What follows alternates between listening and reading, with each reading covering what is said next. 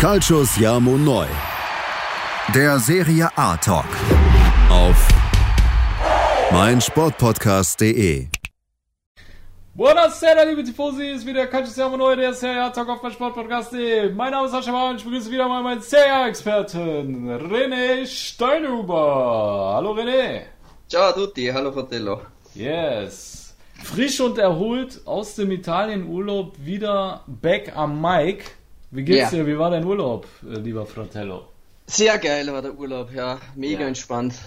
Ja. Richtig, richtig cool. Zehn Tage, Strand, Meer, Rotwein, Rotwein, Mhm. Rotwein, Rotwein, Rotwein, Rotwein. Ja, Rotwein. so und ungefähr. drei Kilo mehr am Ende, ja? Ey, das hast du ja nicht alles aus. Ja, ja, ja. So war's leider, ja. ja. Ja, und sehen, Ich habe liebe groß Tifosi. angekündigt vor, ja, vor dem Urlaub, ich habe es Ihnen Sascha erzählt, Ja. zu meiner Frau und zum Kumpel, der mitgefahren ist mit seiner Familie, und ich gesagt, im Urlaub nehme nicht mal ein Gramm zu, gar nichts, nix, also noch nie, sowas fange ich mal gar nicht an. Komm heim, stell mich auf die Waage, drei Kilo mehr. Ich mach, jetzt merke ich, mit 35, da geht's so los. Genau, da geht's biologisch abwärts. Ne? Da lassen auch die Stoffwechselfähigkeiten nach bei Herrn René Steinhuber. Sieht so aus. Tifosi, ja. Der, der, wie sagt man so schön, der, der Zahn der Zeit nagt an uns allen. Ja, muss ich wahrscheinlich jetzt einmal die Woche öfter laufen gehen, wenn ich das Level halten will, wahrscheinlich Genau, wieder. Gewichtstechnisch, muss ich. Jawohl. Das ist, das ist dann mühsam natürlich, ja. Du willst so gemütlich äh, rumchillen im Urlaub, bisschen eine Birne schießen, hast gleich drei Kilo mehr. Ich meine, es Ja, ist nicht Mann. so, glaube ich, dass es, dass ich jetzt magersüchtig bin. Ja, glaube 70 Kilo, also das ist immer noch nicht so krass viel. Genau. Aber ja, es ist mehr als sonst. Ja, dann gehst du jetzt einfach direkt in die Massephase, ne? weil dein Körper ernährt sich ja eh als Brennstoff von Kohlenhydraten und Fetten und ich glaube, dann äh, hat er jetzt ein bisschen was äh, bei dir zum Verbrennen. Ja, auf jeden Fall. Das hatte ich schon mal also wirklich forciert, so ein halbes Jahr, wirklich so mit so Mass-Gainer und so, wie ich richtig schwer so am, am Trainieren war. Aha. Und da hatte ich eh wirklich so sechs, sieben Kilo über ein Jahr dann im Endeffekt zugenommen. Aber ich habe dann ausgesehen wie so ein Michelin-Männchen. Also das, das Echt? steht halt manchen Mensch, Menschen überhaupt nicht gut. So das Gesicht voll aufgedunstet, irgendwie so, keine Ahnung. Also ich habe mir dann gedacht, was bringt denn das? Ob Ja. ich da jetzt 100 Kilo auf der Bank drücke oder 80, das spielt ja keine Rolle. Ja, und siehst Das aus wie ein Michelin-Männchen, ne? Ja, genau. Ja. Und am meisten dann trotzdem mein Bauch zugenommen. Das ist dann auch Echt? trotzdem. Ja, ja, immer. Krass. Also wenn ich zunehme, wenn ich zwei Kilo, die habe ich nur im Bauch. ja. Ich Aber krieg immer Specktitten. Specktitten? Was Ich ist krieg das? Specktitten, ja, ich weiß auch nicht. Also ich bin, ich muss da wirklich aufpassen. Wenn ich fett werde, ich, klar, ich krieg auch einen fetten Bauch. Ja, mein Arsch bleibt klein, aber dann wachsen mir Specktitten. Dann denke ich mir, oh, Alter, du darfst nicht fett werden irgendwann, weil sonst siehst du aus wie eine Frau. Mit Haaren. Alter. Ja, Ja, aber so Glück sind wir hier kein äh, wir Lifestyle und Fitnessblog. Ja, Ja. So das, es geht jetzt dann wieder um Fußball. Also Genau, denn wir sind der Serie A Talk, der aber auch momentan für euch ein kleines EM-Special anbietet. Und ja, lasst uns mal zum zukünftigen Europameister kommen, lieber René.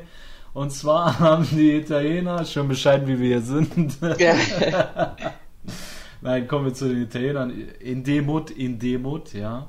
mhm. Ähm, und zwar, ja, haben die Italiener, ähm, ich glaube, wir hatten das Spiel gegen Wales hatten wir noch nicht abgehandelt letztes Mal, oder? Nur das erste hat man am Ah, wir hatten nur das erste, okay. Danach Ja. kamen ja noch zwei Gruppenspiele. Zum einen gegen die Schweiz, was ja auch ziemlich souverän, glaube ich, mit 3-0 Mhm. gewonnen wurde, ne? Ja, ordentlich weggeschossen, ja, alle Genau. eigentlich. Ja. Genau. 3-0 Schweiz, ja. Genau, dann hat man 1-0 gegen Wales gewonnen, äh, mit der B11 kann man sagen. Acht Genau. Acht Spieler hat Mancini rausrotiert, hat sogar Sirigu als äh, äh, Tormann eingewechselt. Und ähm, die Anekdote hinter diesem Wechsel fand ich ganz äh, romantika. Kennst du die? Ich habe eine gelesen, aber du darfst sie gerne, du hast sie jetzt sicher im Kopf. Ich hatte was gelesen zu Sirigu, ja, aber bitte sehr. Ja, Mancini war ja äh, damals bei der WM 1990 selber nominiert Ah, für die genau. Nationalmannschaft. Ja. Genau. Und er wurde bei diesem Turnier nicht eingesetzt. Das hat ihn so geschmerzt, dass er das keinem Spieler antun wollte von äh, seinem Kader. Und deswegen hat er sogar Sirigu eingewechselt als Tormann. Und das äh, Ja, voll geil. fand ich wirklich mega menschlich von ihm und äh, eine tolle Sache. Ähm, allgemein sehr menschlich, der Mancini. Wusstest du auch, ähm, er hat ja Vialli mitgenommen, ne, nach seiner Krebserkrankung, ne? Ja.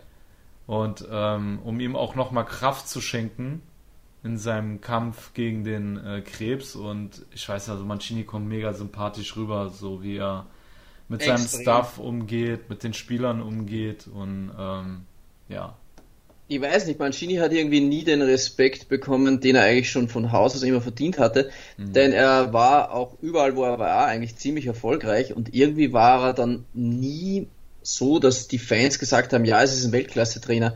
Das hatte ich damals immer schon ein bisschen vermisst, obwohl er schon so viel gewonnen hat. Ähm, und jetzt ist es für mich das erste Mal so, jetzt mit der Squadra, wo du so das Gefühl hast, dass er jetzt endlich auch äh, den Respekt bekommt, den er auch verdient hat. Äh, mhm. nicht nur weil er ein Top-Trainer ist, sondern auch menschlich wirklich stark. Und was Italien mit ihm abruft, das muss man sagen. Ich meine, klar, sie sind jetzt erst im Viertelfinale. Mhm. Und wer weiß, wer, wie lange wie weit die Reise geht.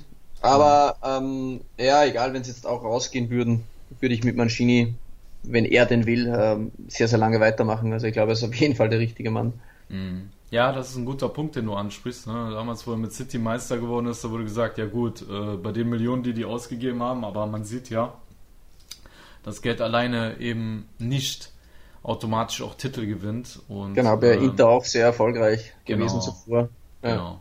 Und wenn man sich auch die Art und Weise anschaut, wie die Italiener spielen, jetzt auch äh, ähm, in den letzten Spielen auch gegen Österreich, ähm, dass, dass sie nicht nur über Schönspielerei kommen, sondern dass die Mannschaft auch Charakter hat und auch kämpfen kann und ähm, auch die Tiefe im Kader gegeben ist. Also ich weiß nicht, wie es dir ging, äh, obwohl wir kommen jetzt mal ähm, gleich auch zu der Frage, dann werden wir die nämlich beantworten. Aber mir ist halt gegen die Österreicher, ähm, da gab es einen Zeitpunkt, wo ich gedacht habe, oh, die Partie hier kann kippen zugunsten der Österreicher.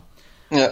Und dann hat Mancini genau die richtigen Leute eingewechselt, ja, auch dank, Gott sei Dank deswegen, weil er auch die Tiefe im Kader hat, ja, hat einen Käser mhm. gebracht, der vor Mentalität strotzt, hat einen Belotti eingewechselt, der vor Mentalität, äh, Mentalität strotzt und auch Locatelli, der äh, auch gekämpft hat bis zum letzten. Und ähm, ja, Pessina auch, auch ein geiler Spieler. Pessina, richtig, hätte ich jetzt fast vergessen.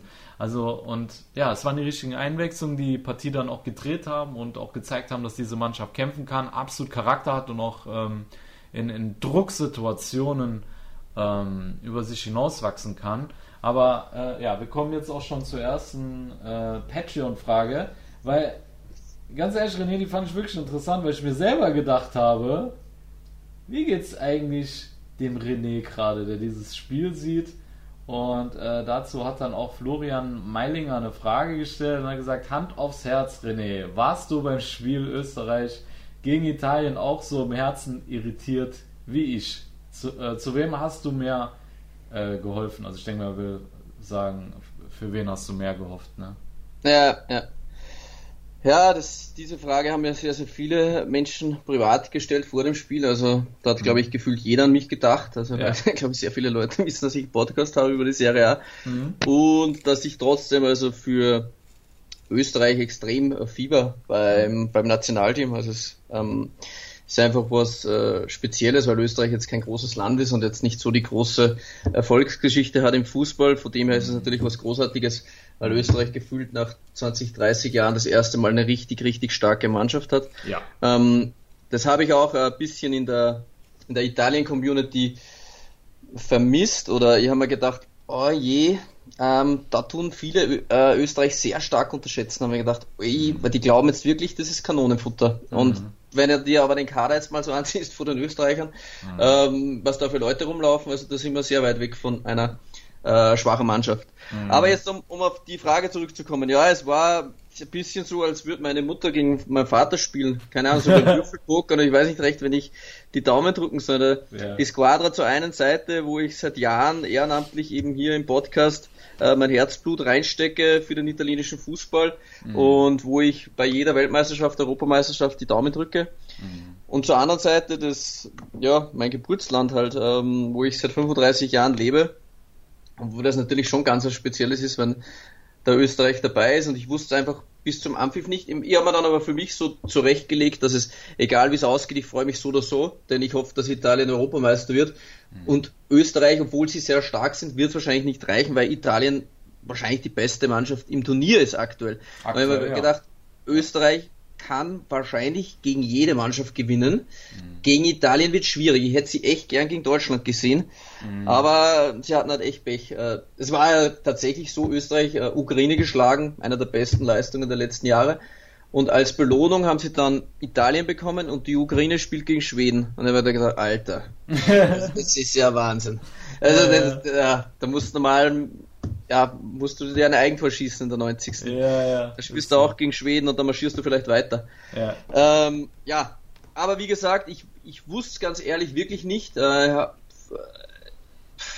ich war hin und her gerissen die ganze Zeit. Mhm. Und es war aber so während dem Spiel, dass man extrem viele Deutsche und unter anderem auch der Stefan, unser Hellas-Experte, dann auch geschrieben hat, Wahnsinn, er, er, er sympathisiert, äh, sympathisiert momentan mit dem österreichischen Nationalteam, weil sie so stark sind und kämpfen wie Löwen. Ja. Äh, hätte das auch nicht gedacht, dass das so überschwappen kann, dass man dann den Kleinen äh, da äh, so die Sympathien zuwirft. Und für mich mhm. war es so, wenn zwei auf einem Level sind, egal jetzt bei was, wenn es Tennis ist oder wenn zwei Kumpel oder so, dann hilf ich meistens zum Außenseiter. Ja. Ähm, weil ich mir dann denke, ja, der Große, den Großen ein bisschen stolpern sehen. Zum einen war es natürlich extrem schwierig, weil ich ja gehofft habe, dass Italien gewinnt und Europameister wird. Von dem her, ich war wirklich ständig hin und her gerissen und hätte mich über beide extrem gefreut. Jetzt gibt es natürlich nur einen Fokus und das ist der Titel äh, mit Italien. Und auch wie es Mancini gesagt hat, das Viertelfinale wird leichter als das Spiel gegen Österreich.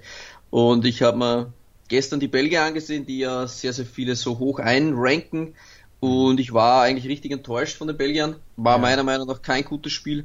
Ja. Äh, bis auf Einzelaktionen von ähm, Lukaku und, und, und individueller Klasse der einzelnen Spieler, wo es jetzt die Hazard-Brüder waren mhm. oder De Bruyne, war jetzt für mich vom Kollektiv her bei den Belgiern sehr wenig zu erkennen und das ist eigentlich das, das äh, die Squadra momentan ausmacht, dass sie individuell stark besetzt sind und extrem kompakt, dass sie auch ähm, gegen Mannschaften, die früh anpressen, wie es die Österreicher in der ersten Halbzeit versucht haben, sehr stark rausspielen können. Mhm. Franco Foda hat es im, äh, nach dem Spiel analysiert und hat gesagt, ja, sie, haben, sie wollten die Italiener sehr früh attackieren. Aber es ging schlichtweg nicht, weil sie so stark waren, spielerisch so stark, dass sie sich in der zweiten Tiefe aufgestellt haben und dann eher so im Mittelfeld Pressing und situative Pressing-Situationen gesucht haben, das mhm. dann besser funktioniert hat. Mhm. Und damit hatte äh, ja, die Squadra Probleme. Mhm. Ähm, muss auch sagen, in der zweiten Halbzeit, wie du schon angesprochen hast, glaube ich, ähm, ja, da war es für viele so ein 50-50-Ding, ob ja. das jetzt noch was ja. wird, ob die Reise noch weitergeht oder ja. wie hast das du dann erlebt, nachspielzeitmäßig und so. Warst du dir immer sicher, es, es reicht, Italien packt oder? Also, ähm, ja, der Nachspielzeit, also wirklich, es war, es kam mit den Einwechslungen. Als der, also ich habe mir innerlich gewünscht, dass er Belotti bringt, weil die Österreicher standen tief, Immobile hat keine Räume gehabt, um sich zu entfalten. Er ist jetzt auch nicht so kopfballstark wie Belotti, er ist körperlich auch nicht so wuchtig wie Belotti. Äh, deswegen war das für mich die richtige Einwechslung und äh, Berardi war an dem Tag auch enorm unglücklich. Ähm, und deswegen war Käse. Musste aber auch gegen Alaba spielen, also war eben, eben. Naja. Genau, er hat wirklich einen schweren Gegner mit äh, Alaba gehabt, aber das war halt Chiesas Glück, dass Alaba wirklich ausgepumpt war, als der auf dem Platz kam frisch. Ja. Du hast gesehen, Alaba, der hat sich vor Krämpfen über den Platz geschleppt die letzten äh, Minuten und Chiesa hat natürlich davon profitiert. Ähm, mhm. Und äh, auch Pessina, also die Einwechslung war goldrichtig. Ähm, da, also als die Aus Auswechslung gemacht wurden, da habe ich gemerkt, okay, Jetzt habe ich wieder das Gefühl, das Momentum liegt bei Italien und ähm, die Italiener haben Vorteile. Aber vor der Auswechslung hätte Mancini nicht gewechselt zu dem Zeitpunkt. Er hätte noch, noch zehn Minuten länger gewartet. Ich glaube, dann wäre die Partie an Österreich gegangen. Es war wirklich auf Messerschneide gewesen. Ne? Ja. Und ähm, ja, er hat da genau Für mich war es auch so, wie du es ja. gesagt hast, die Wechsel. Also ich habe die Wechsel so gesehen, bei mir waren es jetzt nicht alle, wo mhm. ich mir jetzt gedacht habe, die werden jetzt die Wende bringen. Ähm, ja. Beim Belotti war ich mir jetzt nicht sicher, weil er nicht sonderlich gut drauf ist. Ja. Aber als ich gesehen habe, äh, Federico Chiesa macht sich bereit, da habe ich mir gedacht, oh je, jetzt, jetzt wird's ernst. Also mhm. für mich ist Chiesa trotzdem so ein Gamechanger ähm, ja. Und, und, und mit seiner Geschwindigkeit. Und es war sicher ein Vorteil, ganz klar, und das ist auch nach dem äh, Spiel von äh, Franco Foda auch angesprochen worden, dass Italien quasi ein Spiel weniger hat. Mhm. Auch wie die anderen im Turnier jetzt. Weil mhm. sie jetzt wirklich komplett alle schonen konnten in einem Spiel. Ja. Und Österreich muss natürlich mit der ersten Elf spielen. Und wenn du da 120 Minuten gehst, da ist natürlich ein frischer Chiesa, der ein paar Minuten in den Beinen hat, gegen einen Alaba, der schon 100, äh, über 100 Minuten in den Beinen hat, natürlich eine andere Sache. Also das ja, war ja. für mich auch, die Breite ist halt richtig krass.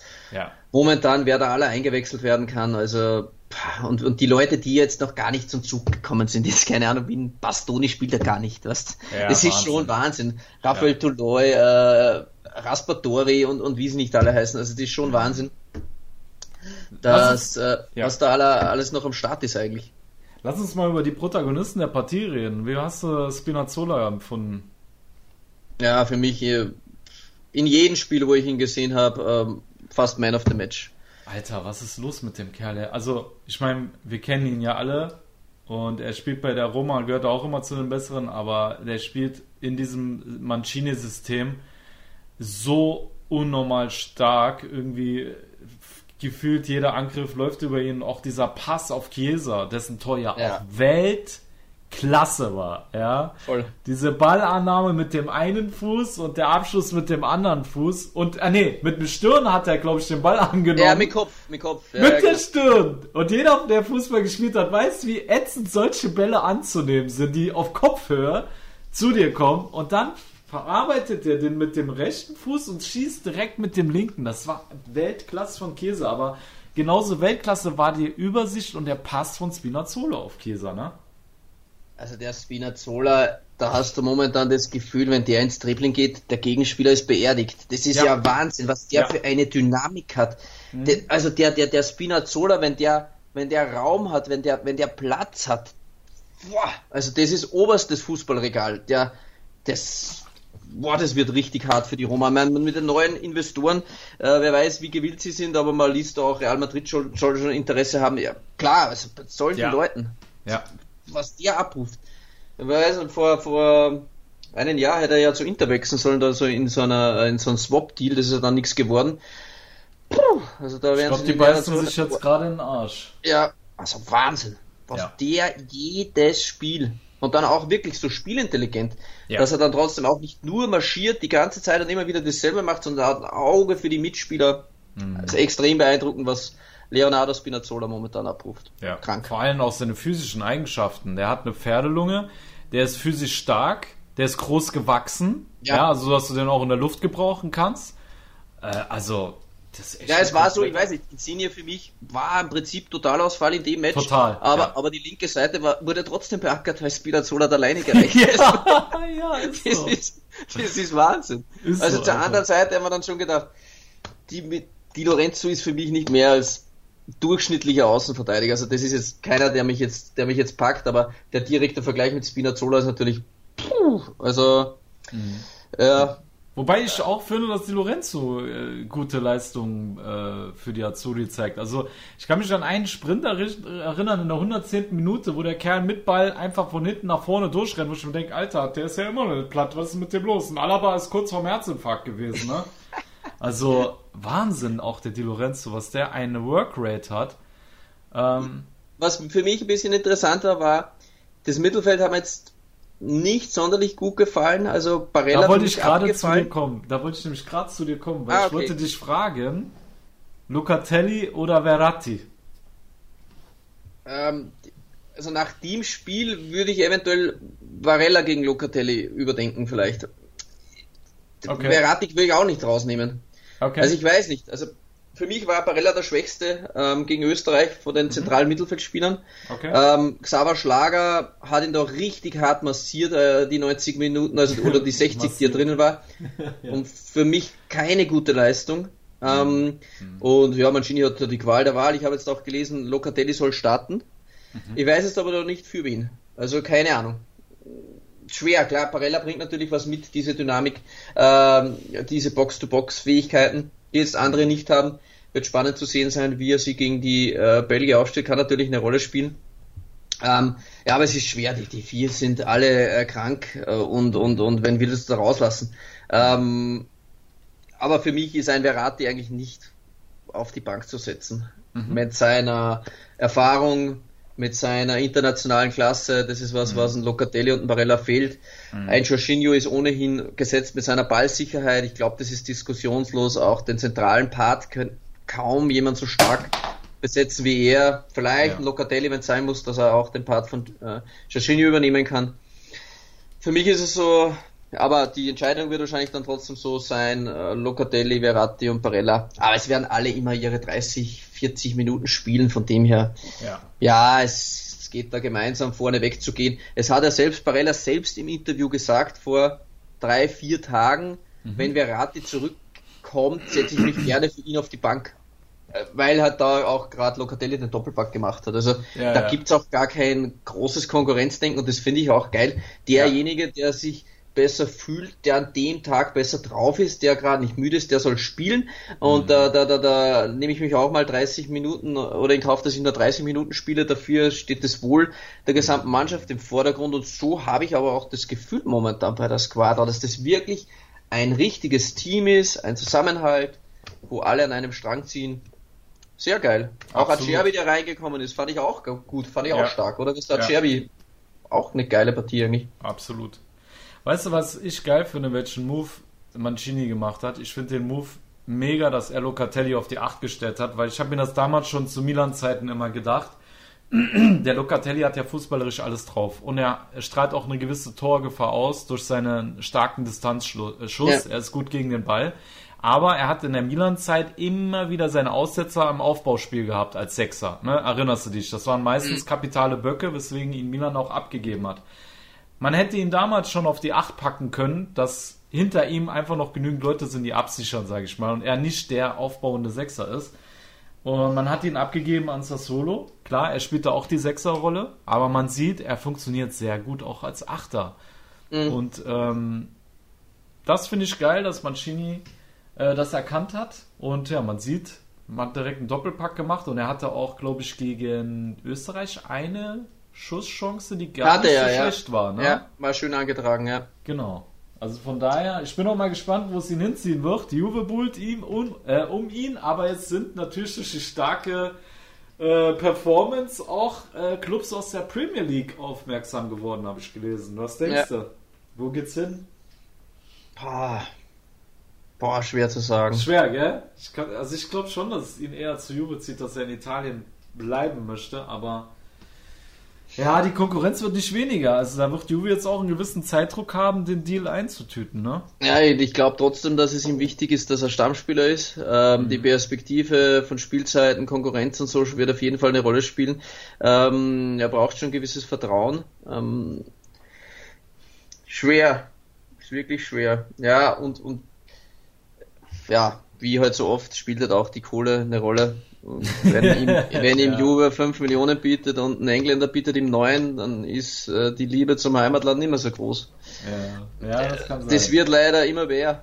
Ja, ja, das, das, das, möchten wir nicht ausschließen. Ähm, das haben wir dieser Tage gesehen, aber dazu kommen wir nach der Pause, liebe Tifosi, ja. denn 15 Minuten sind rum. Und ja, dann werden wir mit euch äh, noch ein bisschen den Mercato aufräumen und vor allem unsere Patreon-Fragen beantworten, in denen es nicht nur um Gerüchte geht, sondern wir werden auch auf das Trainerkarussell in der Serie A eingehen und ähm, ja, euch einige Fragen beantworten. Alles klar. Liebe Tifosi, bis gleich nach einer kurzen Pause bei Calcio Neu, der Serie A Talk auf meinsportpodcast.de. In rund 40 Folgen habt ihr mich jetzt schon sagen hören, I want to tell you about the Beatles. Ich habe euch die Geschichten zu ihren Alben und ihren Songs erzählt, euch ihre wichtigsten Wegbegleiter und Vertraute vorgestellt und natürlich die Orte, die für die Bandgeschichte eine wichtige Rolle spielten. Habt ihr die drei bisherigen Staffeln schon durchgehört? Nein? Na, worauf wartet ihr dann noch? Rein in den Podcatcher eurer Wahl und einfach mal losgehört. Und folgt gerne auch unserem Instagram-Kanal iwtty-Beatles Podcast.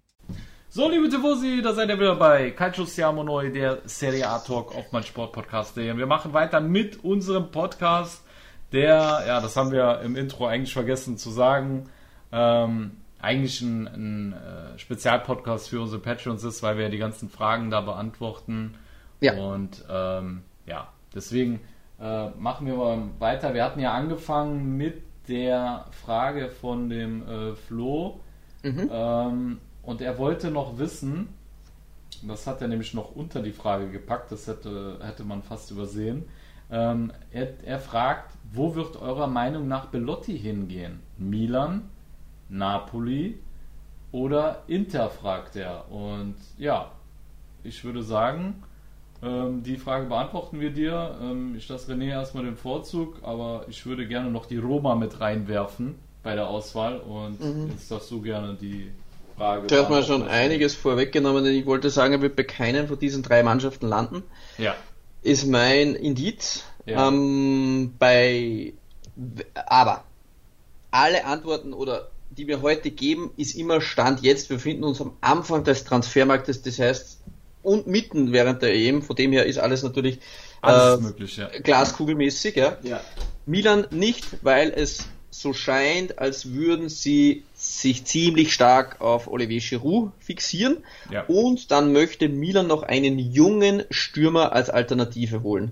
Genau. Ähm, so 18-, 19-jährige Talente sind da im Gespräch. Ja. Das ist quasi Ibra, Giroud und ein junges Talent. Das wäre, die Kombination wäre richtig krank.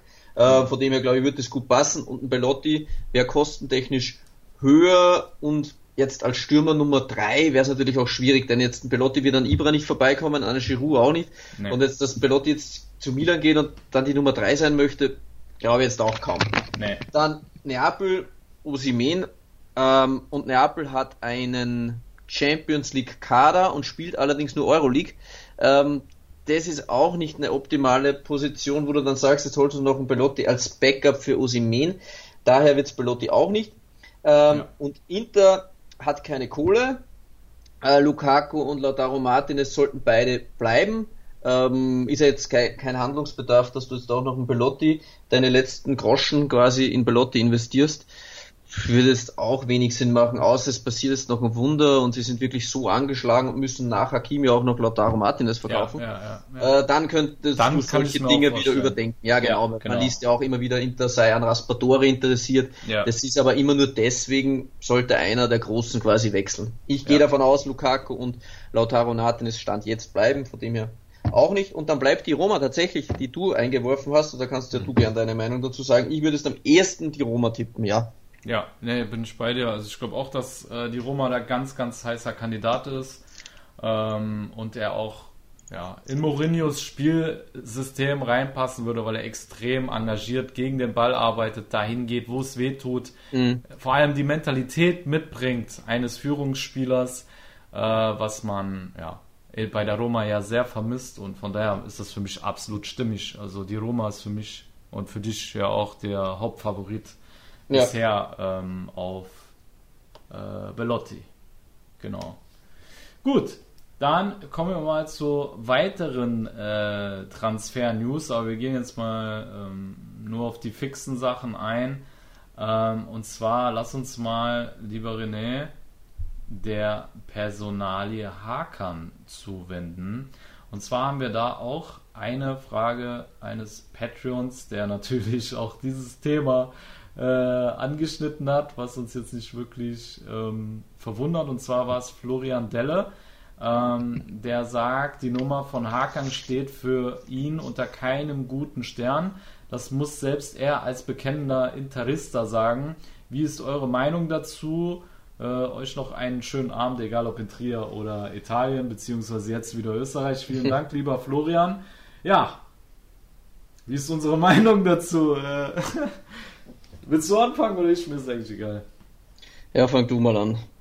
Ja, also ich finde, ähm, ja, wenn es jetzt aus Sicht von Inter siehst, ähm, du hast nicht viele finanzielle Möglichkeiten da, und du kriegst einen Mann wie Hakan, der, glaube ich, die meisten Schlüsselpässe in Europa gespielt hat, ne? Also es gibt keinen, der mehr äh, tödliche Pässe gespielt hat oder an, an direkten Torchancen beteiligt war wie Hakan und du kriegst den ablösefrei, dann ist das natürlich für dich als Mannschaft, die finanziell gerade ein bisschen angeschlagen ist, ein richtig geiler Deal. Äh, zumal Eriksen wahrscheinlich nicht mehr in der Serie A spielen wird, da er ja ähm, den wie nennt man das Ding nochmal? Defibrillator. Genau, was er eingesetzt bekommen hat, weil das sitzt an seinem Schlüsselbein und äh, die, der italienische Verband äh, hat das verboten, dass man mit so einem Ding auflaufen kann, weil Fußball nun mal ein Kontaktsport ist. So, also Eriksen, ciao. Ähm, und dann kommt Haka natürlich in die Partie, der natürlich ähnliche Ansätze hat wie Eriksen. Aber ja, jetzt muss man ganz normal betrachten, dass Inter ein 3-5-2 spielt. Und Hakan hat schon vor ein paar Jahren sich bei Milan extrem schwer getan im 3-5-2. Hat damals auch gesagt, dass es nicht sein System ist, äh, wo er sich wohlfühlt, sondern dass er sich am meisten in einem 4-2-3-1 wohlfühlt. Mhm. Und das gilt es jetzt natürlich zu bedenken bei Inter, ja. Also es ist jetzt nicht selbstverständlich, dass du den Hakan wie äh, Eriksen, der ja auch große Anpassungsprobleme hatte, einfach mal in den 3-5-2 von äh, Inzaghi installierst und denkst, der funktioniert dann so, wie er bei Milan funktioniert. Das ist ein völlig anderes Spielsystem. Es wird kein Ballbesitzfußball gespielt, sondern äh, Inzaghi setzt auf ein äh, schnelles Umschaltspiel offensiv und äh, ja, wie Hakan dann mit dieser Rolle klarkommt, äh, eher in einem passiven Team zu spielen da bin ich noch ein bisschen skeptisch. Wie siehst du es, René? Ja, also ich kann mich noch gut, ich habe auch die äh, Interviewaussage vom Hakan da, wo er sagt, ähm, 352, ähm, da hat er Probleme zu adaptieren und das ist nicht Sty sein Style of Football. Mhm. Ähm, und in äh, Deutschland hat er immer 4-2-3-1 gespielt und das genau. ist ein äh, anderer Weg und das hat, gefällt ihm viel besser. Denke ich mir schon, okay, jetzt ja, aber zwei Millionen mehr im Jahr, da gefällt dir die Formation dann halt auch besser. ja, ist, ist, dann ist die plötzlich auch nicht mehr so schlecht. Na, ja, man muss jetzt wirklich. Aber weißt du was, er hat doch noch gesagt, er hat doch noch gesagt, äh, dass er auch wegen dem System dahin geht. Wegen dem ja, aber dann, dann, ist er gegen einen Bus gelaufen. Also das, ist, das, man kann er nicht vorher sagen, 352 ist die ja, schlechteste ja. Formation für ihn und dann geht er in einer 352 und sagt, er geht wegen der Formation. Ich meine, da fragst du dich halt. Ja, aber das ist ungefähr so, wie wenn der der Oscar sagt, er hat schon immer in Shanghai Bettwäsche geschlafen. Also, das, auch in Brasilien schon. Das war mehr so, mehr so schön. Das ist ein gutes Beispiel. Ja, ich glaube, Hakan, ähm, Hakan ist mit der Absicht zu EM gegangen, dort zu liefern und sich dort eine Plattform zu schaffen, um dann vielleicht einen Verein zu finden, der seine äh, meiner Meinung nach utopischen Anforderungen gerecht wird und die dann auch bezahlt. Hat nicht geklappt, weil er eine katastrophale EM gespielt hat. Ja. Ähm, Hakan hätte ein Angebot gehabt von Milan für 4 Millionen, wo ich mir schon gedacht habe, ja, boah, wenn ich da so an die Konkurrenz oder andere Spieler anschaue, KC, Benacer, Rebic, die verdienen alle drei Millionen oder weniger und der wilde Hackern möchte sechs und man bietet ihm vier. Und ich gedacht, okay, vier, das geht. Man hat auch immer wieder gelesen, es gibt keine Mannschaft, die seine Forderungen erfüllt, darum wird es wahrscheinlich eine Verlängerung geben. Die einzige ja. Mannschaft war irgendeine Mannschaft aus Saudi-Arabien, glaube ich, oder aus Dubai. Die genau. hat ihm, glaube ich, so äh, sechs bis acht Millionen geboten. Und da muss man wirklich sagen, dann ist es halt das Drama um Eriksen passiert. Das ist ja mhm. nicht nur ein menschliches, äh, ein persönliches Drama, sondern auch ein sportliches für Inter. Ja. Äh, ihr extrem teurer Eriksen, der nach langer Adaptionszeit endlich funktioniert und dann so ein ähm, Drama.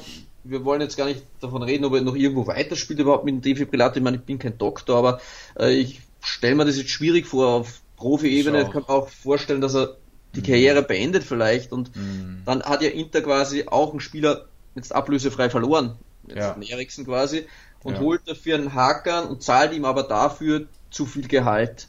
Ähm, Im ersten Augenblick denkst du dir, okay, ist ablösefrei, da kannst du das machen, zahlst ein bisschen mehr, mhm. aber das, da hängen ja mehrere Sachen dran, die ich jetzt auch erörtern werde. Und zwar jetzt äh, Brozovic hm, haben wir jetzt die Tage auch schon gele äh, gelesen, wollte seinen Vertrag verlängern, verdient knapp dreieinhalb Millionen und die Forderungen waren bis Hakan gekommen ist äh, bei vier bis viereinhalb. Nach dem Hakan-Zugang, laut den diversen Medien, die ich jetzt gelesen hatte, sind die Forderungen bei Brozovic sechs Millionen. Ja, Versteh natürlich. Ich. ja, natürlich. Aber das wird nicht der einzige bleiben. Denn mhm. wenn ein Spieler kommt, der trotzdem, obwohl er ähm, ja, im, im Herbst war er sehr stark, im Frühjahr eher schwach, aber so unkonstante Leistungen hat, warum soll der mehr verdienen als ich, der schon fünf, sechs Jahre im Verein bin und ich liefere jede Woche? Konstant. Konstant. Richtig. Warum soll der doppelt Gehalt von mir verdienen? Genau das hört sich jetzt vorab mal günstig an, aber dann noch dreieinhalb Millionen Beraterhonorar und mhm. die, die ganzen Spieler, die jetzt kommen werden, das, das klar, es ist immer noch in Ordnung, wenn du jetzt sagst, du musst einen Eriksen irgendwie ersetzen, weil du nicht weißt, wie es weitergeht. Da mhm. ist es trotzdem ein guter Deal, einen Hakan ablösefrei zu bekommen, aber mhm. er ist bei weitem kein Schnäppchen. Mhm. Denn ähm, wenn du jetzt sagst, Hakan funktioniert nicht, dann geht das Argument nicht mit, ich verkaufe ihn nächstes Jahr halt wieder um 25 Millionen. Warum geht es nicht? Aus dem einen Grund, weil ihm keine Mannschaft der Welt wieder seine geforderten 6 Millionen zahlen wird, wenn er nicht liefert. Mhm. Sondern dann hast du einen Gareth Bale, alias Ala, äh, Hakan, der dann mhm. sagt, na gut, okay, Galatasaray, die möchten mich jetzt schon haben, aber die bieten mir zweieinhalb Millionen. Ich bin ja nicht dämlich. Da mhm. setze ich mich lieber bei Inter noch zwei Jahre auf die Bank und kassiere. Mhm. Wenn ich... Die Gefahr besteht, ja. Die ja. Gefahr besteht. Ja. Aber in der Situation wenig Geld, wenig Budget, du musst auf Biegen und Brechen Eriksen irgendwie ersetzen.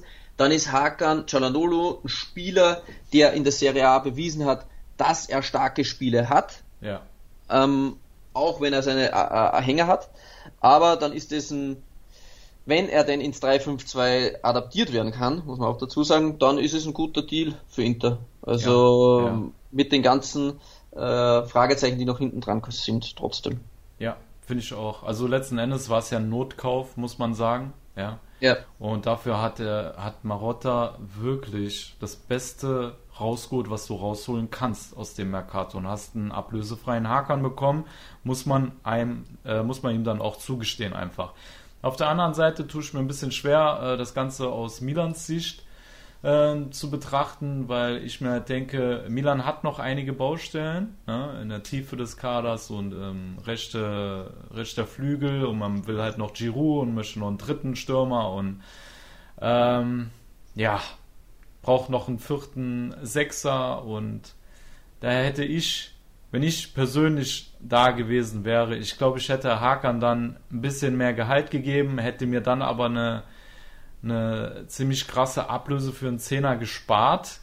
Ja, und hätte dann mein Geld in richtig geil für ein rechtes Außen ausgeben können und hätte mir dann, weiß ich nicht, keine Ahnung wegen geholt, Berardi und was für Namen das dann noch so gibt. Mhm. Andererseits muss man sagen, schafft Maldini es jetzt für Milan beispielsweise so einen, einen krassen Coup zu landen. Angenommen, die holen jetzt wirklich Rames Rodriguez für gerade mal 10 Mille Ablöse. Okay, der hat ein ordentliches Gehalt, wollen wir nicht drüber reden. Aber James weißt du wenigstens, was du bekommst. Der Typ mhm. kann wirklich Weltklasse liefern, hat eine gute Saison gespielt bei Everton. Ja. Und ähm, ich denke, das ist dann auch leistungsgerecht, wenn du dem dann äh, 6 bis 7 Millionen bezahlst. Genau, wenn, wenn, wenn, der genau. die bekommt, dann ist das, dann ist das äh, verhältnismäßig. Genau. Ähm, was ich mir quasi für Milan gedacht habe, ist, ähm, Du musst gewisse Prinzipien einhalten. Und das hat Maldini schon bei Donnarumma gezeigt. Ähm, ja. Äh, es gibt eine Barriere und die wird nicht durchbrochen. Der, sie gehen zu den Spieler hin und sagen, schau, deine Kollegen, die auf einem ähnlichen Level sind oder wie du, die verdienen weniger als du. Und jetzt willst du das Doppelte von denen? Nee, ja. das zahlen wir dir nicht. Nee. Und im schlimmsten Fall gehst du ablösefrei, okay, dann gute Reise, wir holen jemand anderen. Ja. Und Maldini zeigt es, klar, es ist mit ihm nicht zu spaßen. da bist du halt, ja, da bist du halt dann weg. Also ja, ja es ist halt dann so. Und mhm. man muss halt fairerweise jetzt sagen, auch wenn Hakan äh, immer wieder seine guten Spiele hat, er ist ein unkonstanter Spieler. So, wenn du jetzt sagst, auf zehn Spiele ist er fünf richtig top und mhm. fünf, da möchten ihn am liebsten die Milan-Fans vom Stadion verprügeln. Also es ist, es ist teilweise zwischen Kreisliga und Weltklasse. Und willst du den nächsten Step gehen, international, Champions League, vielleicht in der Meisterschaft noch weiter nach vorne angreifen, dann brauchst du trotzdem vor allem auf der 10 einen Spieler, der dir jede Woche konstante Leistungen bringt, so wie mhm. es auf der 6 ein Benacer und KC tun. Genau. Und nicht einen Spieler, wo du, wo du dir denkst, ah je, heute hat er wieder einen schlechten Tag, da können wir schon wieder verscheißen gehen. Ja, ja. Also nach 30 Minuten schon wieder austauschen. Ja dass du einfach eine gewisse Konstanz hast und da glaube ich ist es jetzt Maldinis Aufgabe, einen Spieler zu holen, der ein Update ist zu Hakan Çalhanoğlu und das wird jetzt natürlich eine große Aufgabe, mhm. aber es sind auch große Namen im Gespräch und ich bin mhm. gespannt, wen Maldini da an Land zieht, aber wenn man sich die Deals in den letzten ähm, ja, anderthalb Jahren so ansieht, die Maldini an Land gezogen hat. Ich bin zuversichtlich für Milan, dass Maldini da wieder was einfällt. Ja, ich glaube auch. Der muss dann in den Condor 2.0 Modus schalten und äh, dann ist sowas möglich. Ähm, aber sollte man angenommen, ich meine, das ist jetzt nur ein Beispiel. Ich weiß, De Paul ist näher an äh, Atletico gerade dran, mhm. aber angenommen, du holst jetzt einen Zehner wie De Paul, bezahlst fast 40 Millionen Ablöse, dann sehe ich es schwierig weil dann wirst du auf dem Mercato äh, bei den anderen Positionen extrem kreativ werden müssen, um äh, da. Außer es ist wieder so ein Tonali-Deal, wo Maldini plötzlich wieder genau, 10 Millionen ja, Leihe zahlt ja, und dann ja. 5 Millionen in Raten und dann ja. alle 5 Jahre und dann drückt er nach einem Jahr dann die Summe wieder runter um 5 Millionen. Ne? Ich denke, es wird aber auf sowas hinauslaufen. Es, wer, es werden solche Deals gemacht werden. Ne? Dass ja. er das wieder so gestaltet, weil es anders... wird auf jeden Fall so kreativer Deal, egal wer es wird. Ja. Ich glaube, es, ja, es wird sowas. Außer es ist ein Spieler wie ich will den Namen ja gar nicht so viel, weil ja, es sind so viele Namen, aber ich sage es nur, James Rodriguez, der hätte jetzt ein Jahr Vertrag, da ist jetzt die Ablösung natürlich auch nicht so krass hoch. Ja. Aber wie gesagt, das ist so, vor solchen Spielen zu reden, das ist noch sehr, sehr weit weg und viel zu unkonkret und, und ja, es sind ja, auch Ziyech im Gespräch und also das sind wirklich richtig schwere Jungs und solange nicht genau. jemand gekommen ist, ist es sinnlos. Ja, genau. Milan muss auf jeden Fall auf der 10 jemanden holen und im Optimalfall ein Update zu Hakan Cananolo und Inter hat einen ablösefreien Spieler für Eriksen bekommen, der ungefähr so 1-1 zu tauschen ist, wenn denn Hakan funktioniert. Ja. Aber ich muss auch sagen, um das Thema auch abzuschließen, ich kann Florian total verstehen. Weil, stell dir vor, ähm, zu deinem Verein wechselt so ein Spieler, der wirklich einen Shit-Move macht zum Lokalrivalen wegen ich weiß, das hört sich jetzt wirklich krass an, wegen ein, zwei Mille mehr. Ähm, für uns, für unser einer ist es wirklich viel Geld, aber für Fußballprofis, dass du wegen, in Anführungszeichen, so einem geringen äh, Gehaltsunterschied zum Lokalrivalen gehst, das ist schon harter Tobak. Und deswegen verstehe ich auch, dass er das so ein bisschen unter einem schlechten Stern empfindet, ähm, weil ich weiß nicht, wenn so, wenn es jetzt in umgekehrter Weise passiert wäre, sympathisch wäre er mir trotzdem nicht, wenn er käme, muss ich ganz ehrlich sagen. Na, ja. Du weißt, du verpflichtest einen Söldner, der jederzeit dasselbe Spiel, was er bei uns gespielt hat, nämlich als die Transfer, äh, die, die Vertragsverhandlungen losgingen, da war Hakan nicht mehr derselbe. Ja, ja da ging da das los. abgebaut. Genau, genau. Und das ist halt die Frage. Passiert jetzt dasselbe äh, bei Inter, wenn er dann wieder denkt, er müsste mehr verdienen, weil er drei gute Spiele gemacht hat, will er dann nochmal mehr und äh, ja, ich weiß nicht, das ist schwierig. Deswegen man muss halt auch sagen, wenn man die letzten äh, zehn Deals, ihr habt die mal aufgelistet gesehen, wer von Milan zu Inter gewechselt ist, da hat ja keiner funktioniert. Hm. Also das ist natürlich schon sehr, sehr viele Jahre aus. Der einzige war Casano, der einige Cassano, gute Spiele ja. hatte, aber ansonsten sind wenn so Deals wie es ein Hellweg war und solche Sachen, das ist ja alles immer in die Hose gegangen. Also jetzt mhm. historisch betrachtet sind Spieler, die von Milan so hintergegangen ist, das hat noch nie geklappt. Ich mhm. bin jetzt echt gespannt, wie sich Hakan ja. im 3-5-2 von Inzaghi entwickeln wird. Ich glaube, dass Inzaghi in ihm vielleicht seinen Luis Alberto sieht. Ähm, mal mhm. schauen. Ein Luis Alberto ist er für mich nicht. Alles klar, gut. Ja, das, das wäre für äh, mich ein Update jetzt, ähm, nur zu sagen. Also wenn Milan jetzt ja, ja, ja, das ist ein Update. ja, ja, ich weiß, was du meinst. So, wir haben schon wieder 15 Minuten rum. Ich würde mal sagen, wir machen wieder Pause und äh, machen dann weiter mit den nächsten Fragen. Liebe Tifosi, bis gleich bei Castiamo Neu, der Serie A Talk auf meinsportpodcast.de. Hey, Malte Asmus von meinsportpodcast.de hier. Ab März geht's weiter mit unseren 100 Fußballlegenden. Staffel 4 bereits. Freut euch auf Slatan Ibrahimovic, Michel Platini, Cesar Luis Minotti, Paolo Maldini, um nur mal vier zu nennen. Und bis wir mit der vierten Staffel kommen, hört doch einfach noch mal rein in die bisherigen drei Staffeln.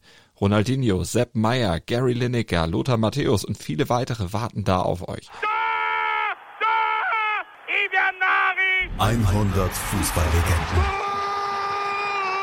Jetzt. Überall, wo es Podcasts gibt. So, liebe Tifosi, da seid ihr dabei. Calcio neu, der Serie A Talk auf mein Sportpodcast. Wir machen weiter mit unserem Patreon Special und ja, wir wollen da die Fragen unserer Patrons beantworten und deswegen machen wir weiter im Programm mit der Frage von unserem Granit. Er fragt, glaubt ihr, Inter wird es nächstes Jahr schwer haben mit einem Hakimi-Abgang und Insagi als Trainer? Lieber René, diesmal lasse ich dir den Vorzug. Mhm. Ist natürlich auch wieder, wie wir es ja schon angesprochen haben, Status quo. Wir befinden uns am Anfang des Transfermarktes und mitten während der EM, von dem her äh, schwer vorauszusagen. Aber für mich sprechen drei markante Merkmale klar dafür, dass ich eine gewisse Tendenz erkennen kann. Äh, zum einen einmal ähm, äh, das Interview von Zhang und der Präsident und die Ziele für das nächste Jahr, die klar vorgegeben worden sind, dass es äh, dieses Mal äh, die Top 4 sein sollen. Äh, das ist für mich schon ein bisschen so eine Richtung gewesen, wo du gewusst hast, wo es hingeht. Dann das ja. nächste Indiz war der Abgang von Conte. Ähm, wo du gewusst hast, okay, äh, wenn Conte geht, dann geht er, weil er kein Budget zur Verfügung hat das ja. Interview damals, wir können uns noch erinnern, du kannst nicht in ein äh, Haubenlokal gehen mit 10 Euro Budget. Ja. Ähm, das hat er für Conte gesprochen. Conte will die Spieler haben, um sich zu verbessern. Dürfte ihm nicht zugesprochen worden sein, äh, ist abgehauen, ist für mich der zweite Punkt. Und der dritte, Hakimi soll kurz davor stehen, wirklich sehr kurz. Und äh, Fabrizio Romano hat sogar schon Here we go gesagt, von dem her sollte es eigentlich durch sein. Und Hakimi war für mich das fehlende Puzzleteil im Kader von Inter, seit Mike Conn keinen Spieler mehr gesehen, der auf diesem Level die rechte Seite backert hat. Und ja. der ist schlicht unmöglich zu ersetzen. Also da kann mir jetzt keiner, egal welcher Namen mir da jetzt irgendwelche Leute an den Kopf werfen, äh, Bellerin oder Lazari oder sonst irgendwas, die sind alle mindestens eine Stufe unter Hakimi, wenn nicht zwei. Also Hakimi ist für mich mit Trent Alexander Arnold der beste Rechts, äh, den es weltweit gibt. Und ja. Conte ist nicht der beste Trainer der Welt, aber ich habe es ein paar Mal gesagt, er ist der perfekteste Trainer für Inter. Es gibt keinen perfekteren. Und ist für mich ebenfalls, ähm, egal wer dann kommt, jetzt ist es in Sage geworden, ist für mich ein, ein Downgrade. Und bei Inter, also jetzt die Tendenz ist für mich dahingehend, dass Inter versuchen wird, in diesem Sommer den Schaden im Kader so gering wie möglich zu halten. Ähm, immer in der Breite noch äh, ordentliche Leute zu haben, auf eine äh, gewisse Basis und die schweren Abgänge dann irgendwie versuchen zu kompensieren.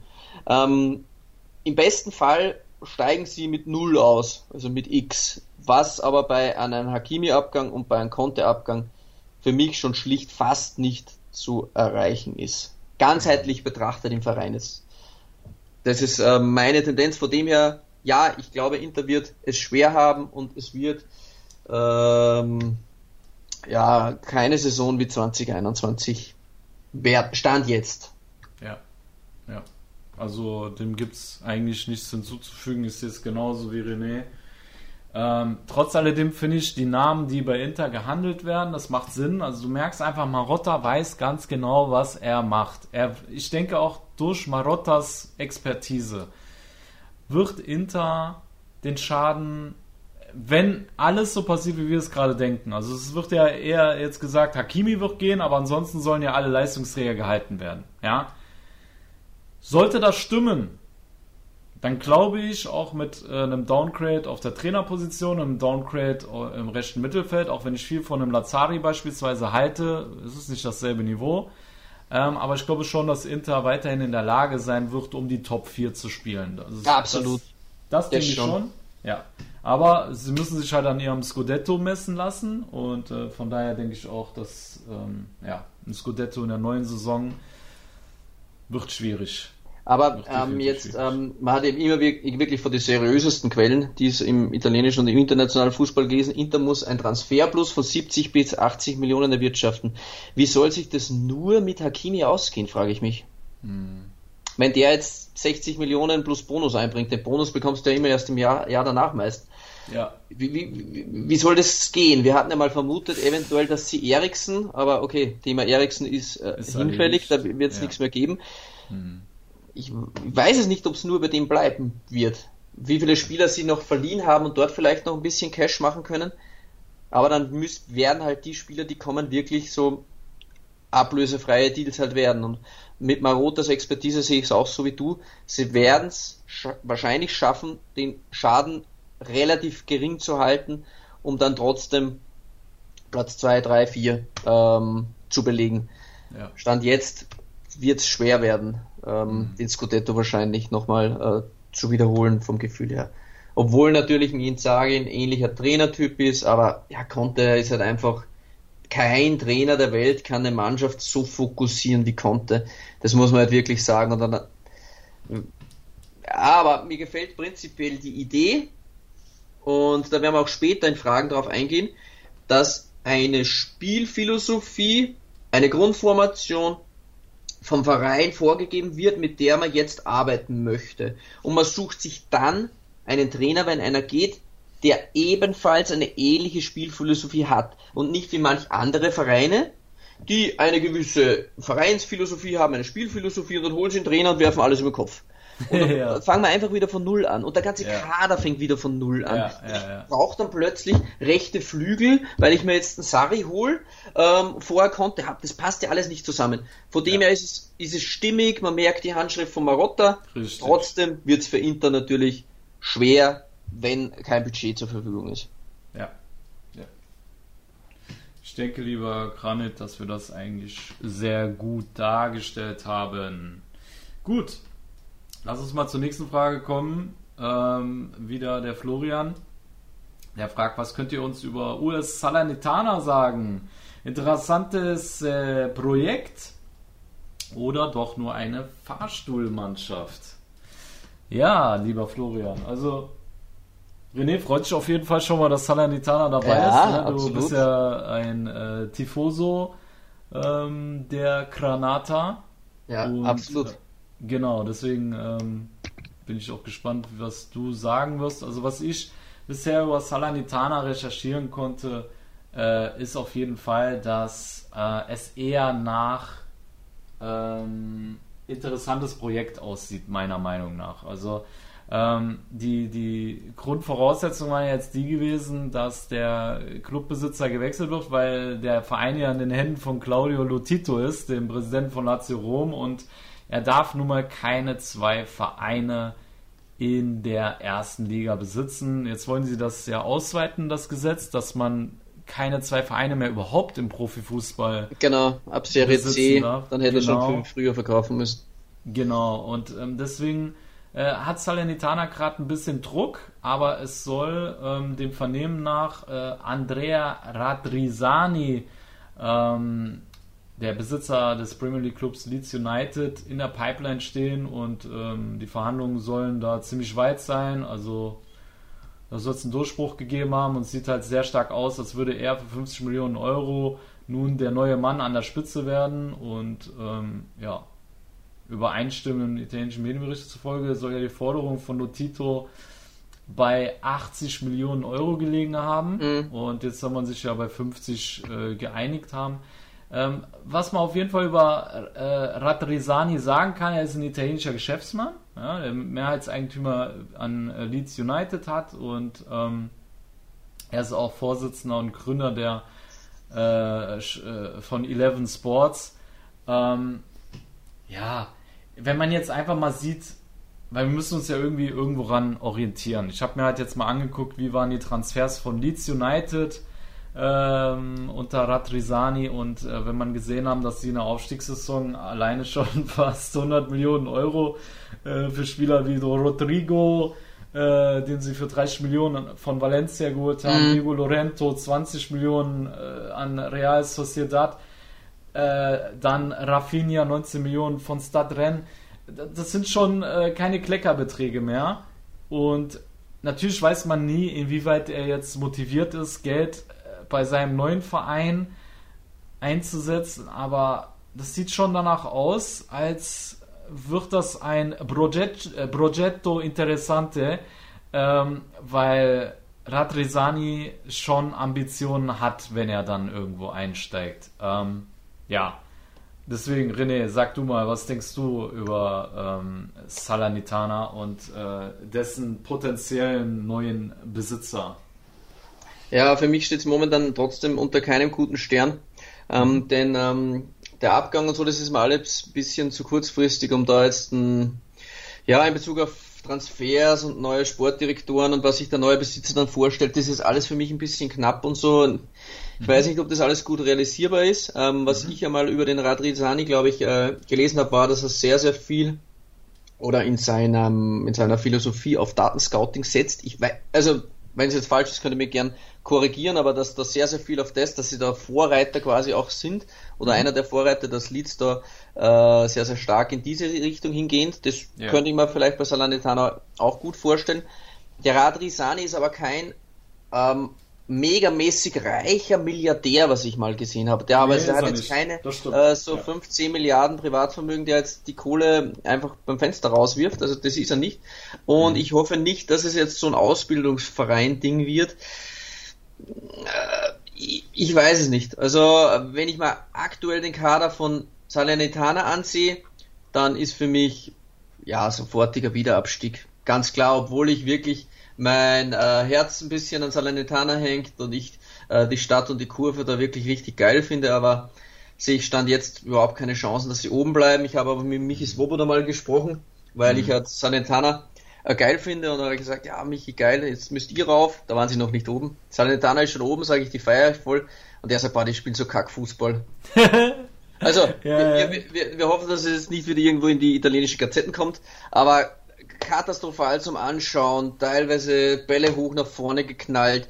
Ähm, da waren auch ähm, zum Ende der Saison in dem Entscheidungsspiel, ich weiß nicht mehr gegen wen es war, da hat man der Steff, hat man einen Live-Ticker gemacht, wo ich halt gehofft habe, dass Salernitana gewinnt und der sagt, Alter, die spielen so grottenschlecht. Also das kannst du nicht vorstellen, die, die sind so schwach. Also die, ja. Äh, das ist nicht so wie Spezia im Vorjahr raufgekommen ja. ist mit einer klaren Spielphilosophie, ja. sondern Salernitana, das ist richtig schmutzig. und ja, ich, äh, ich, ich bin gespannt. Ich würde natürlich hoffen, das wird was mit dem Besitzer und der hat ein geiles Projekt am Start. Stand jetzt für mich noch ein bisschen schwierig mit Salernitana einzuschätzen. Obwohl ja, eine Mannschaft, die ich, äh, mit der ich ein bisschen sympathisiere, da tust du immer ein bisschen kritischer sein, wahrscheinlich von Haus aus. Ja.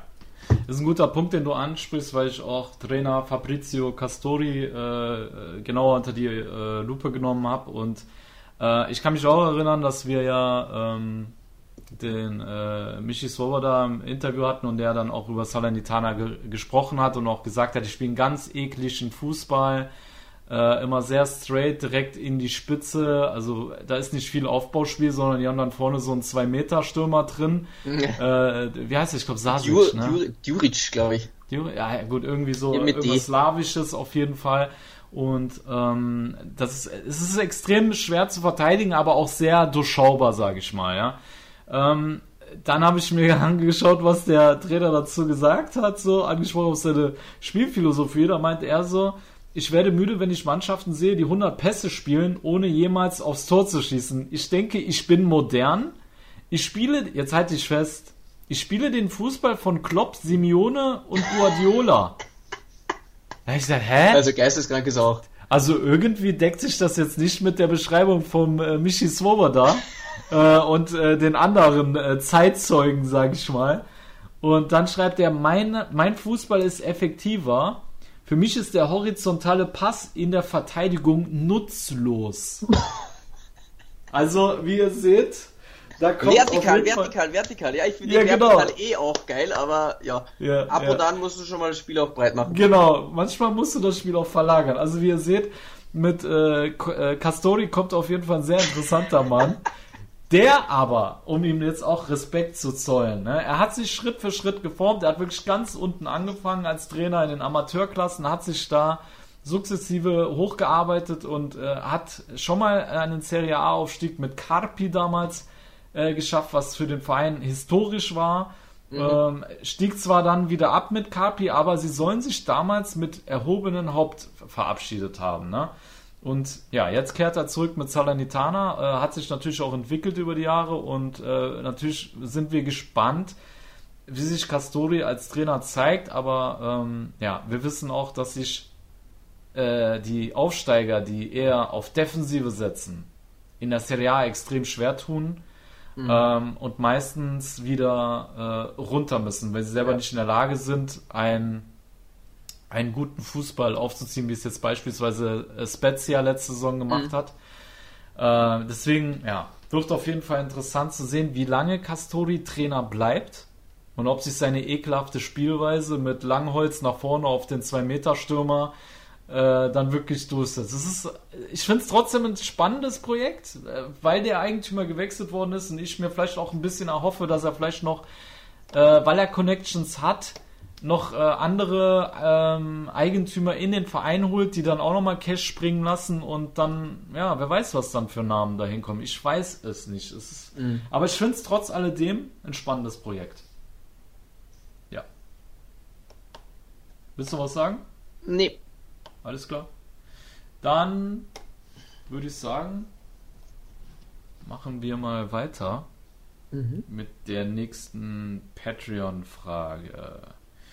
Und zwar ähm, fragt der Florian Meilinger, welches taktisches System wird sich in den nächsten Jahren in der Serie A durchsetzen, beziehungsweise welchen Verein findet ihr taktisch schon recht modern aufgestellt?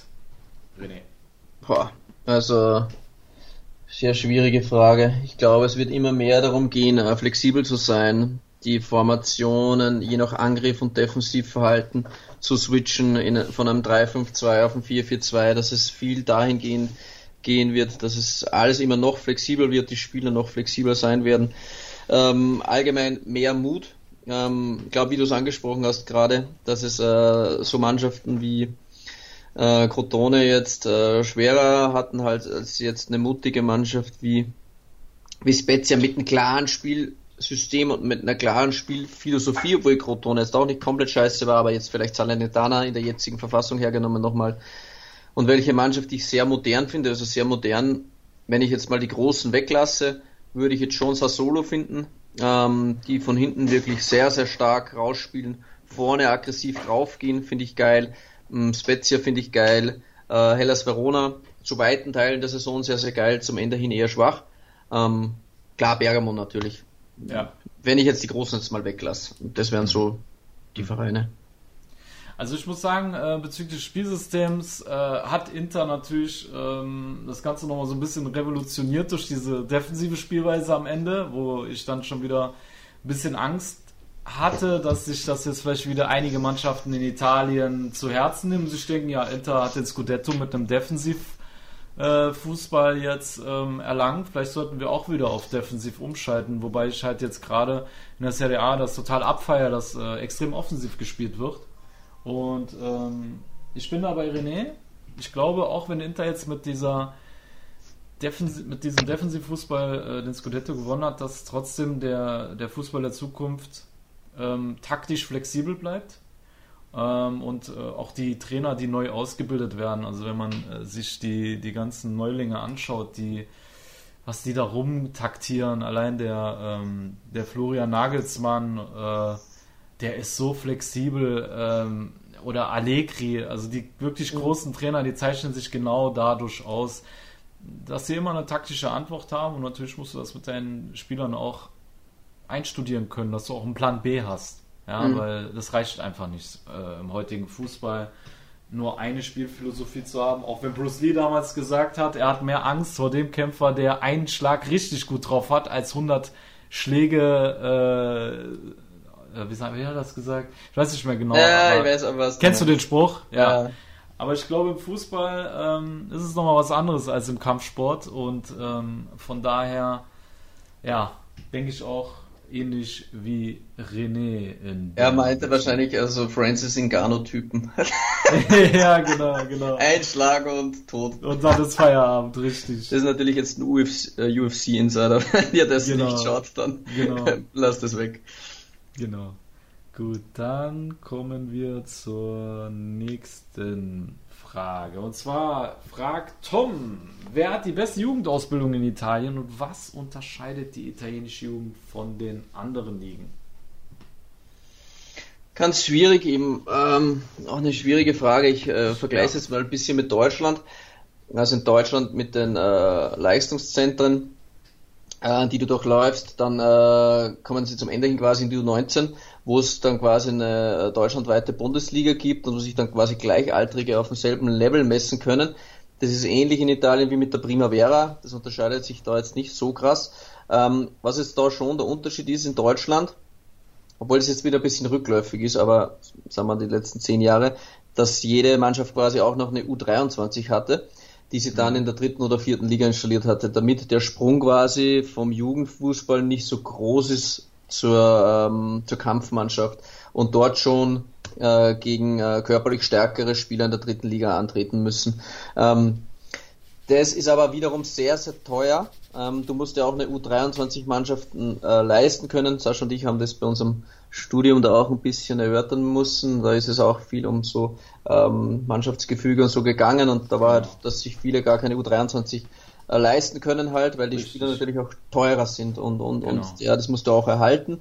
Ähm, aber der Sprung ist natürlich weniger weit. Die Alternative, was ich aber ganz gut finde und was von vielen Serie A-Teams allerdings gemacht wird, ist, dass man dann halt seine Spieler, wenn man die Kohle nicht dazu hat, dann einfach zu kleineren Vereinen dann halt verleiht, wo man noch ein gewisses Potenzial zieht. Alle anderen genau. werden eh weggehen. Der Nachteil an dem einzigen, was quasi eine Leihe mit sich bringt, ist, dass man die direkte Ausbildung halt nicht selbst in der Hand hat. Das ist ein bisschen Nachteil und das jetzt, wenn jetzt ein Trainer sagt, okay, der Spieler ist nächstes Jahr sowieso wieder weg, da setze ich lieber auf das Eigengewächs und dann verleiht jetzt, keine Ahnung, Juventus Turin einen in die dritten Liga und der Trainer sagt dann, okay, der Tormann ist zwar stärker für Juve jetzt, ihr vierter Tormann, aber pff, den wollen sie ja nur, dass wir ihn den ausbilden. Dann stelle ich wieder meinen 30-jährigen Kumpel, den kenne ich schon seit zehn Jahren, dann fängt der und das Talent spielt dann nicht. Das ist vielleicht so ein bisschen ja, eine Schwierigkeit. Die Italiener wollen da ein bisschen nachziehen. Juve hat eine U23 jetzt in der Serie C gehabt in der vergangenen Saison. Mal schauen, wie sich das jetzt entwickelt, aber das große, äh, den großen Aufschrei, dass jetzt alle eine U23 haben wollen, habe ich jetzt nicht gehört in Italien, außer ich habe jetzt was verabsäumt. Nee, habe ich jetzt auch nicht mitbekommen. Nee.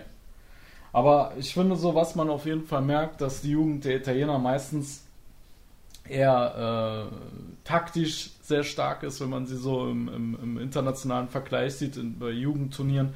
Die Italiener kommen meistens ja immer ziemlich weit, weil sie ein, ein sehr gut organisiertes äh, Kollektiv haben, eine gute Mentalität haben, eine, eine gewisse taktische Affinität auch und ähm, sie, dass das so im, im Jugendbereich, aber auch später ähm, so das große Plus der Italiener ist. Wenn man die dann mal mit so anderen Nationen vergleicht, wie die Portugiesen, äh, die Franzosen, die natürlich eine wirklich krasse, krasse Jugendausbildung haben, ähm, die wirklich extrem starke Individualisten dann auch hervorbringen und dann auch aufgrund dessen so weit ins Finale kommen, schaffen es die Italiener meistens ja, durch eine gute Taktik, gute Mentalität, ähm, genau, also durch gute Organisation dann auch weit zu kommen. Und ich denke, dass, dass das halt so die, die, ja, die Stärken sind im, im Jugendbereich, die die Italiener dann wiederum haben gegenüber anderen Nationen. Aber mhm.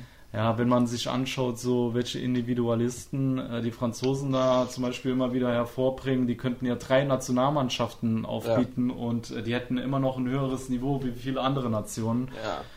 Und äh, da muss, ich, muss man dann auch schon den Hut ziehen und dem, äh, den anderen Ländern, vor allem Frankreich und, und, und äh, Portugal, äh, Respekt zollen. Aber auch die Deutschen haben extrem starke Jugendarbeit, muss man auch dabei sagen. Ich meine, Stefan Kunz ist jetzt, ich glaube, die sind U21, sind die U21 äh, Europameister geworden? Ja, ne? Ich glaube, ja. Ja, ja. Also die Deutschen mischen auch immer äh, schön mit. Ähm, ja, aber ich denke, so die stärksten Individualisten, die findest du in Frankreich. Das ist äh, unglaublich, das ist was krank, die da was die rausbringen. Ne? Das ist ja Wahnsinn. Ja, ja, absolut. Aber da werden halt auch ähm, ein guter Kumpel von mir, äh, der war auch Fußballprofi, der ist in, in Metz ausgebildet worden. Und der hat mir halt auch erzählt, selbst die Abwehrspieler, was die technisch ausgebildet werden, ja. Äh, die Abwehrspieler in Frankreich, die haben teilweise technisch mehr drauf wie manch Stürmer in Deutschland oder Italien, ne? Also das, das ist eine ganz andere Ausbildung, die die da in äh, Frankreich haben. Ja. ja. Genau. Äh, ansonsten haben wir, glaube ich, alles, ne? Fragen, das war jetzt noch die beste. Jugend, äh, die beste Jugend ist jetzt schwer. Ah. Ähm, ja, ja, Im ersten Augenblick fällt mir natürlich Atalanta Bergamo ein. Auch. Aber auch Inter hat eine sehr, Inter. sehr starke Jugend, äh, die sehr, sehr viele äh, junge Spieler auch rausbringen. Die, die laufen halt oft auch unter dem Radar. Inter verkauft da oft mal wieder Spieler so um 7, 8, 9 Millionen, die dann mhm. gar nie für Inter gespielt haben, aber wo sie mhm. immer wieder auch mal Cash einnehmen. Das ist ja. äh, sehr, sehr gut. Also ich würde jetzt mal so vom Atalanta und Inter aktuell. Absolut. Ja. Oder die letzten 15 Jahre. Ja.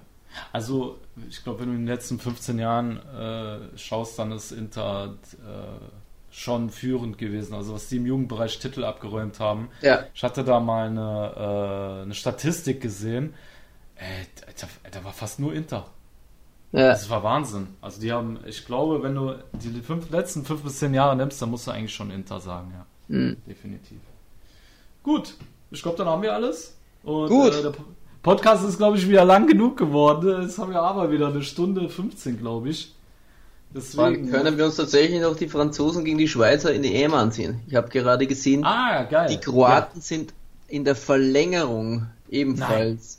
Ja, wie Österreich, Italien, Kroatien, Spanien 3 zu 5 in der Verlängerung. Ja. Wow. Kein Elfmeterschießen. Da ist es 3-3 nach 90 Minuten. Ja, schau, wir opfern sogar das EM-Spiel für euch. Ja, Mann. Das die Spanier Leidenschaft, liebe Tifosi. 3-1 geführt. Ja, dann die Kroaten 85. Minute Orsic, 92. unser lieber Basalic. Und dann hat Morata zugeschlagen mit 3 zu 4 und Mikel Oyarzabal oder wie der heißt, hat dann noch das Ja. 3 zu 5 gemacht. Den Typen, den ich Wahnsinn. nicht aussprechen kann. Wahnsinn. Ja, jetzt sind die. Spanier auch weiter. Ja, heftig. Haben sie nochmal die Kurve gekriegt. Ja, haben sie nochmal gekriegt. Genau. So, Gut, liebe Tifosi, wir verabschieden uns dann und ihr hört uns dann in zwei Wochen nochmal. Und Genau. ja.